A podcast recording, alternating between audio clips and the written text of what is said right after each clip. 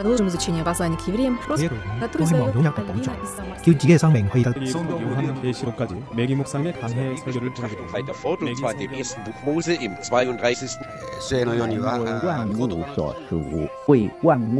¿Quién sabe cuántos idiomas hay en el mundo?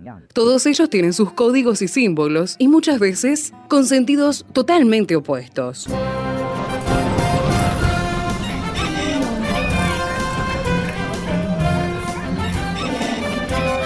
Jungla semántica. Para descifrar las palabras, para entender su raíz, para saber de qué hablamos. Jungla semántica. Nos lidera en esta expedición el profesor Héctor Leites.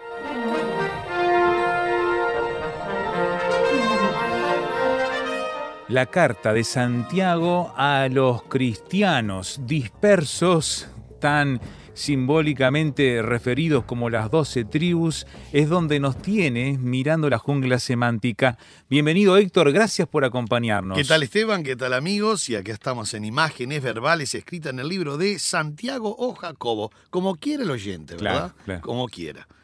Esteban, ¿sabes, ¿sabes que Tenemos que retomar el versículo 1, Sí, sí. porque dice Santiago capítulo 1, versículo 1.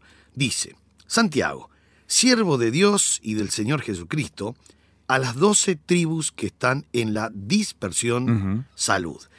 Habíamos observado, Esteban, que eh, Santiago no se presenta como el gran apóstol, el gran hermano del gran Señor Jesucristo, simplemente se presenta como siervo de Dios. Habíamos retomado eh, o habíamos eh, eh, hablado acerca de las cuatro palabras para siervo en la Biblia, las que más se usan, es paidagogos, que quiere decir ayo, tutor, cuidador, es lo que aparece allí en Gálatas 3:24, Sí. haciendo alusión de que la ley ha sido nuestro ayo, nuestro paidagogos, que viene de paidión, que es niño, y ago, que quiere decir en griego afuera o conducir afuera. Por digamos eso- que es un pedagogo, digamos. y sí, de ahí sale la palabra pedagogía, del Ujú. paidagogos. Entonces era el esclavo que cuidaba al niño hasta la mayoría de edad. Después tiene la palabra juperetes, que aparece como siervo, como esclavo, como servidor, como, como ayudante. Y es una palabra fuerte porque era la palabra que era el remero de más abajo cuando Pablo se presenta en una ocasión, no, no, no, no necesariamente su presentación a los Corintios, pero cuando llega al capítulo 4, que lo estaban haciendo un semidios, porque decían yo soy de Pablo, yo soy de Apolos, yo soy de Cefas.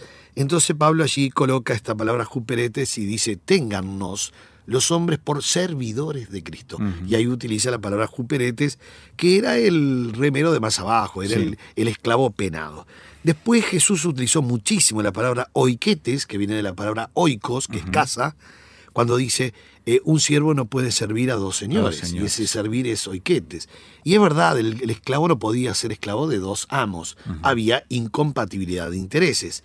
Y eso es lo que está diciendo Jesús, o se sirve a Dios o se sirve a las riquezas, pero a los dos no se puede a la vez.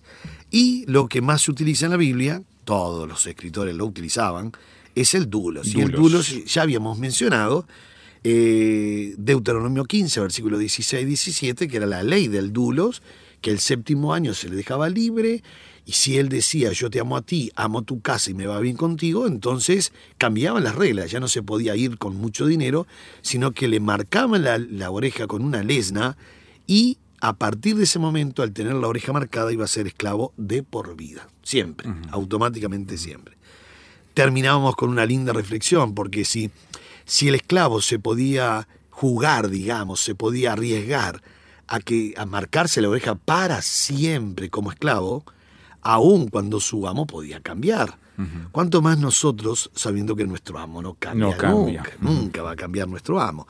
Entonces nosotros también son casi las mismas condiciones de ser esclavo de Cristo, ¿verdad? Claro. Lo amo a él, amo a su casa y me va muy, pero muy bien con Cristo. Muy bien, y él utiliza la palabra siervo, el dulos, el esclavo, porque en definitiva dulos es esclavo voluntario. Por eso la ley decía, usted está libre, y él decía, sí, yo estoy libre, pero yo decido ahora ser esclavo voluntario. Entonces se le marcaba la oreja. Una vez que Santiago se presenta con un perfil muy especial, porque él no se presenta como el hermano del Señor Jesucristo, No. sino como el siervo de Dios, y del Señor Jesucristo, ¿no? Qué, qué humildad, ¿no? Porque es el esclavo del Señor Jesucristo, es su hermano. Claro. ¿Cuántas veces habrán discutido? Vos que me venís a mí. ¿no? Claro, para colmo, para colmo nosotros ya sabemos por la Biblia, por hechos, que Santiago no creyó hasta después del Pentecostés. O sea, ¿cuántas discusiones habrá tenido Santiago, verdad? Leyendo a Séneca y a cuántos escritores, ¿verdad? Con Jesucristo, cuánto, ¿verdad? Y ahí ahora dice, bueno, él no es mi hermano, él es mi Señor. Mi Señor. Mi Señor, mi Señor. Enseguida dice las doce tribus, está designada la nación de Israel y están, que están en la dispersión, ¿verdad? Ahora, la dis- palabra dispersión, a mí me llama la atención. Hay cuatro verbos para estar disperso, ¿verdad? O para indicar la, la- la dispersión. Esta palabra dispersión, o mejor dicho, estos judíos dispersos en la tierra de gentiles, porque eso es lo que quiere decir diáspora, ¿verdad? Judíos dispersos en tierra de gentiles, eh, así nosotros podemos saber que esta carta está dirigida a judíos cristianos, judíos que son cristianos que viven fuera de Palestina. Por eso la referencia de las doce tribus. De las doce tribus, exactamente. No está diciendo que se está refiriendo solo a una carta para judíos, Entiendo. sino para cristianos, que en este caso son los judíos, porque inclusive no puede escribirle a los gentiles porque todavía no se llevó a cabo el concilio de Jerusalén. Faltan unos, unos 3, 4 años para que se lleve a cabo el concilio de Jerusalén, de Hechos 15, para que sean incrustados, ¿verdad?, los gentiles a la iglesia. Algunos se preguntarán, ¿por qué demoraron tanto? Bueno, era un misterio escondido, Pablo lo dijo, el misterio escondido de, de los tiempos pasados que a los profetas no se les dio dado a conocer, y que Pablo y otros más saben que ese misterio escondido es que los gentiles son coherederos juntamente con los judíos. O sea, Aunque igualmente en el Antiguo Testamento en varios lugares se habla de Israel siendo luz para las naciones, ¿no? Eh, sí, sí, sí, sí, que no lo fue. Que no lo fue porque fue la reprimienda de Isaías cuando dice, súbete a un monte alto, oh anunciadora de Sion, Claro. súbete, anuncia. Y no lo hicieron. Inclusive, ¿sabes Esteban? Recordando ahora, hay un verbo que está mal traducido en la versión 60 en Isaías, que aparece como consolados, consolados. ¿no? Sí. O mejor dicho, Isaías 40, ¿no? eh, Isaías 40, versículo 1. ¿Sabes, Esteban, que está mal traducido? Porque no es consolados, consolados. Es consuelen. Está en imperativo. Ah, mira. Pusieron consolados, consolados, pueblo mío. No, no, no, no, no, no. Está en un imperativo. Ellos, lo que se les está mandando es que ellos empiecen a consolar. Ellos eran las guías. Ellos eran los que se tenían que subir a un monte alto y anunciar, levanta fuertemente tu voz, anunciadora Jerusalén. No lo hicieron. Mm. Fue el, reproche de Pablo, que eran maestros, pero maestros que no enseñaban. Y fue el reproche del Señor Jesucristo también, que dice, ustedes son guías, pero son guías De ciegos. Caen en el mismo hoyo. Bien. Ahora, también, por supuesto, en el Antiguo Testamento está llena la Biblia de esa promesa de que el Evangelio era para todos. ¿no? Ya el solo hecho de cuando cuando se le está de alguna manera regañando a Abraham en el capítulo 12, lamento que la mayoría piensan que eh, eh, Génesis 12 es el llamamiento de Abraham, pero no, no, no es el llamamiento de Abraham. Génesis 12 es Dios regañando, rezongando, este, protestando contra este, Abraham, que lo había llamado de, de Ur de los Caldeos, antes de salir con su papá Taré, su hermano este, Haram y su hermano, este, eh, su otro hermano que se me fue el nombre ahora, eh, Nacor. Nacor. Nacor, ahí está. A- antes de salir de tierra de los caldeos, Dios ya había llamado a Abraham. Y él se pasó mucho tiempo en la mitad del camino en Harán, esperando que su papá muriese. Cuando murió recién salió de Harán a la tierra. Pero ya había pasado como 40, 45 años, no demoró una semana. No, no. Entonces, eh, en Génesis 12, allí se promete, primero se rezonga, se regaña, y enseguida dice, en ti serán benditas todas las familias. O sea que siempre desde el Génesis hasta Malaquía siempre se prometió que de dos pueblos iba a ser uno, que es la iglesia. Entonces, esta palabra diáspora, hay cuatro palabras, que son cuatro verbos. El dialú, que es dispers- dispersar una compañía militar o de soldados. Eh, la otra palabra es cripto, que es dispersar como ovejas sin pastor. Eso ya tiene la idea más espiritual, ¿no? Sí, sí. Cuando Jesús dijo en Mateo 9, que los veo dispersos como ovejas sin pastor. Después está la palabra scorpixo, que quiere decir dispersar como el lobo dispersa cuando ataca a las ovejas, así en. Juan, en Juan 10. Y la palabra que se utiliza acá es diascorpixo, de ahí la palabra sale diáspora, ¿verdad? Que es dispersar a través de, que es la palabra que se va a utilizar acá. O sea, hay cuatro verbos y de uno de estos cuatro verbos sale un, un derivado que es un sustantivo que es diáspora, que se usa de los judíos o cristianos entre los gentiles. O sea que había comenzado cierto proceso de persecución y la iglesia ya estaba siendo eh, enviada en diferentes dire- direcciones de acuerdo a dónde podían escapar, digamos. Exactamente, exactamente. No nos olvidemos, no nos olvidemos que cuando eh, la iglesia fue atacada, fue atacada por los cristianos, perdón, por los judíos. Sí, sí. Primero los judíos fueron los que atacaron a los cristianos.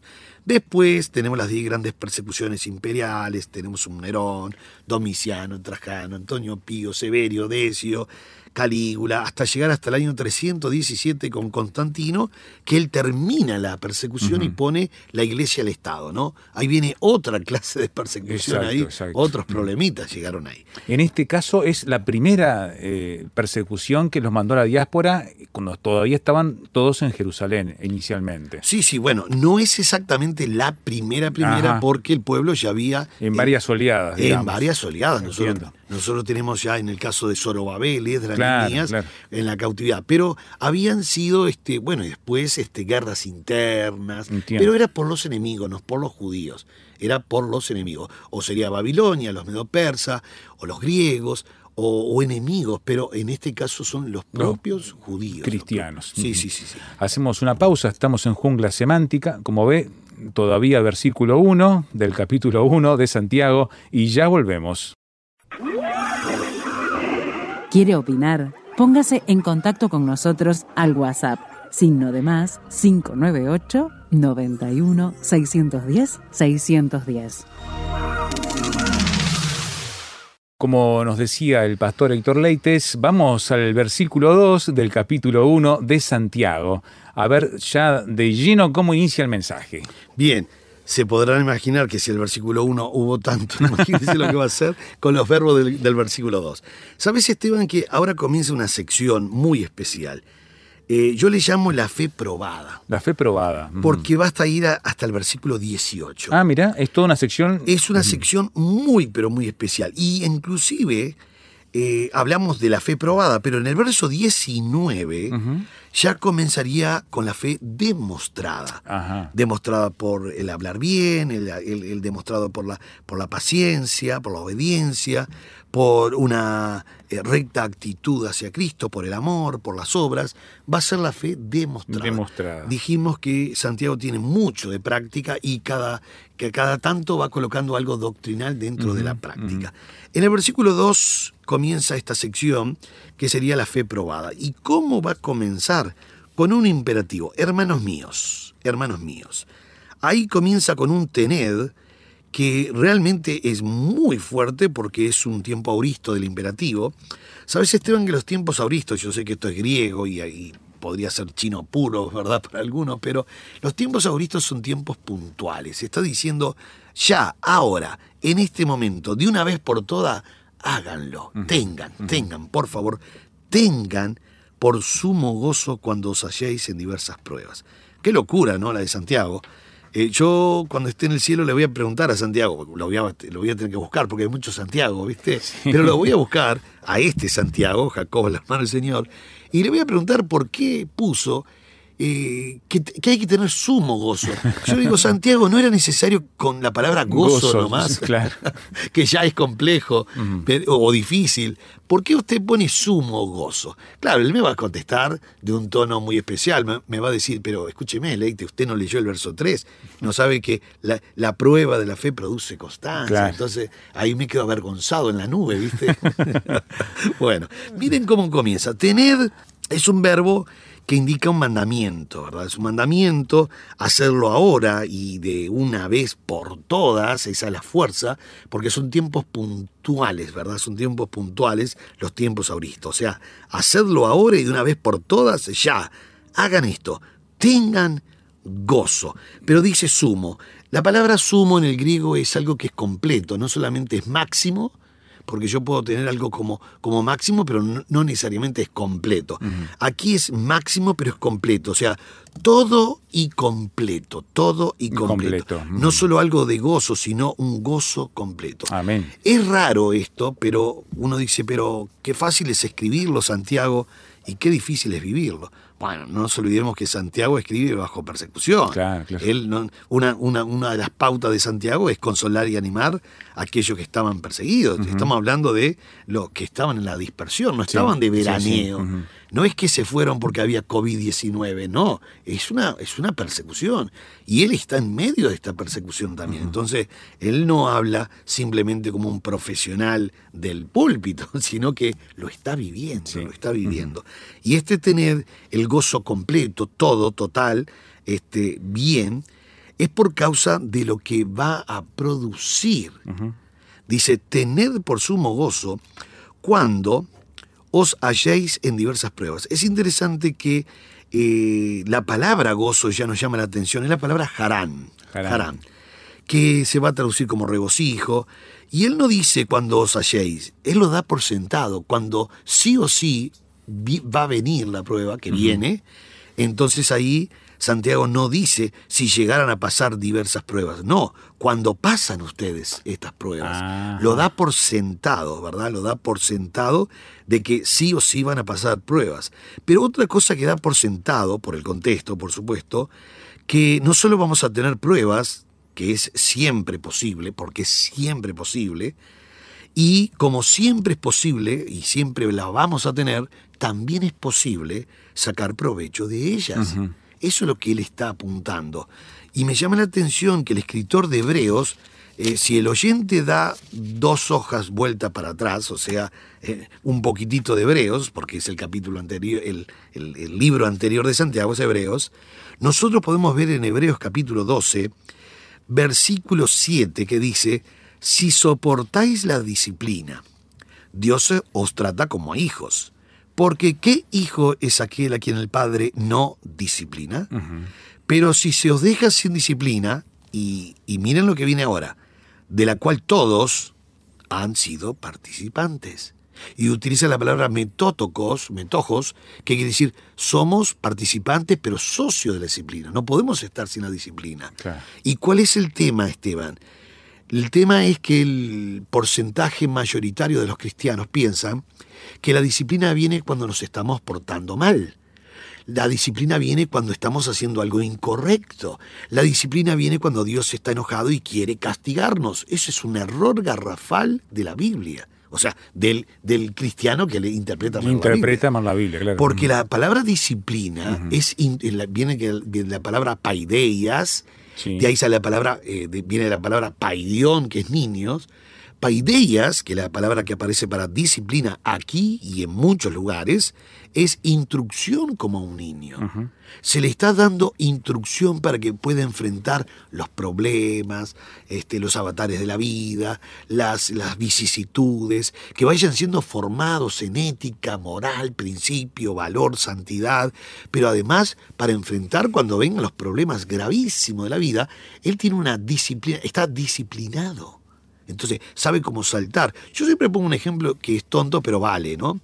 Vamos a imaginar que Dios me exige a mí que yo salte una valla de un metro de altura. A ver. Un metro. Sí.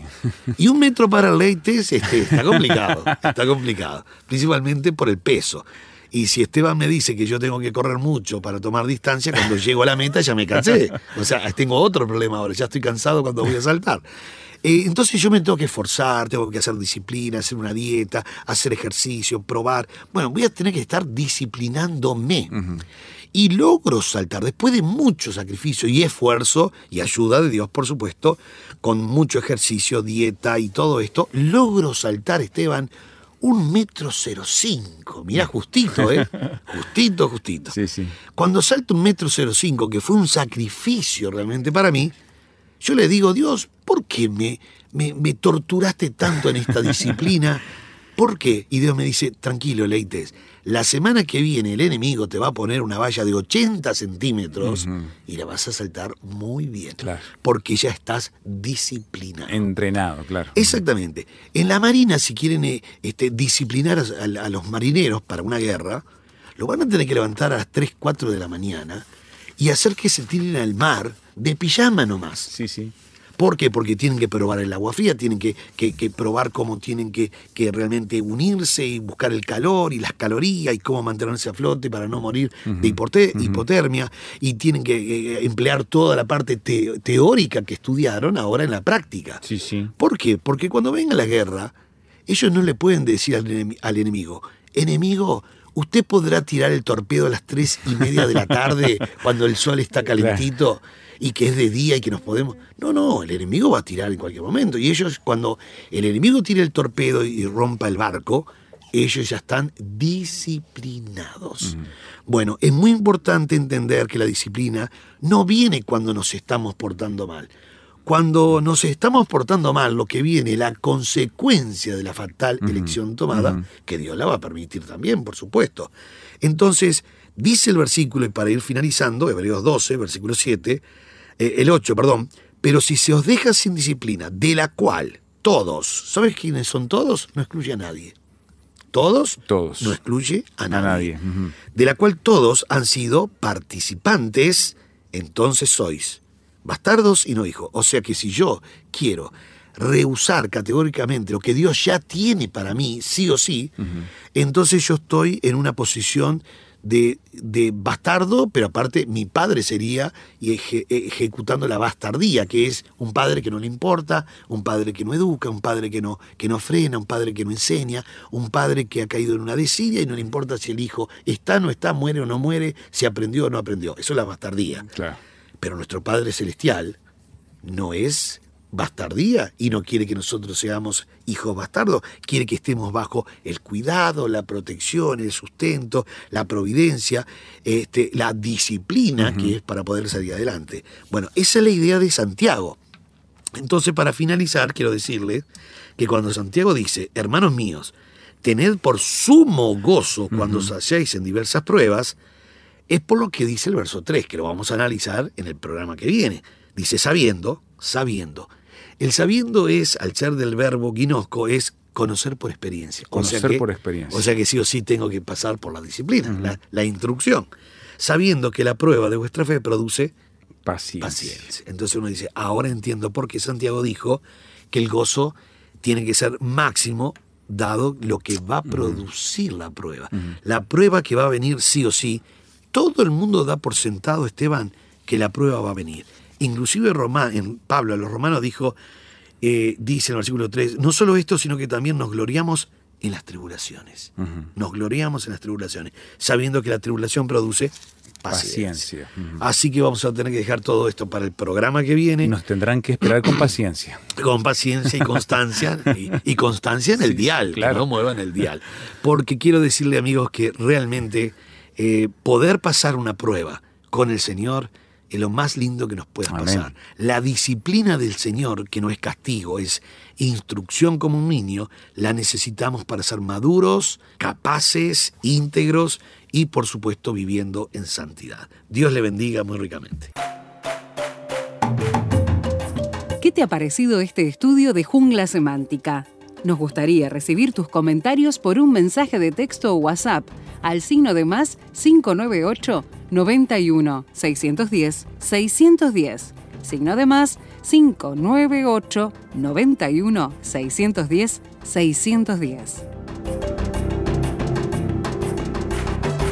Jungla Semántica es una producción del Seminario Bíblico de Fe y Radio Transmundial.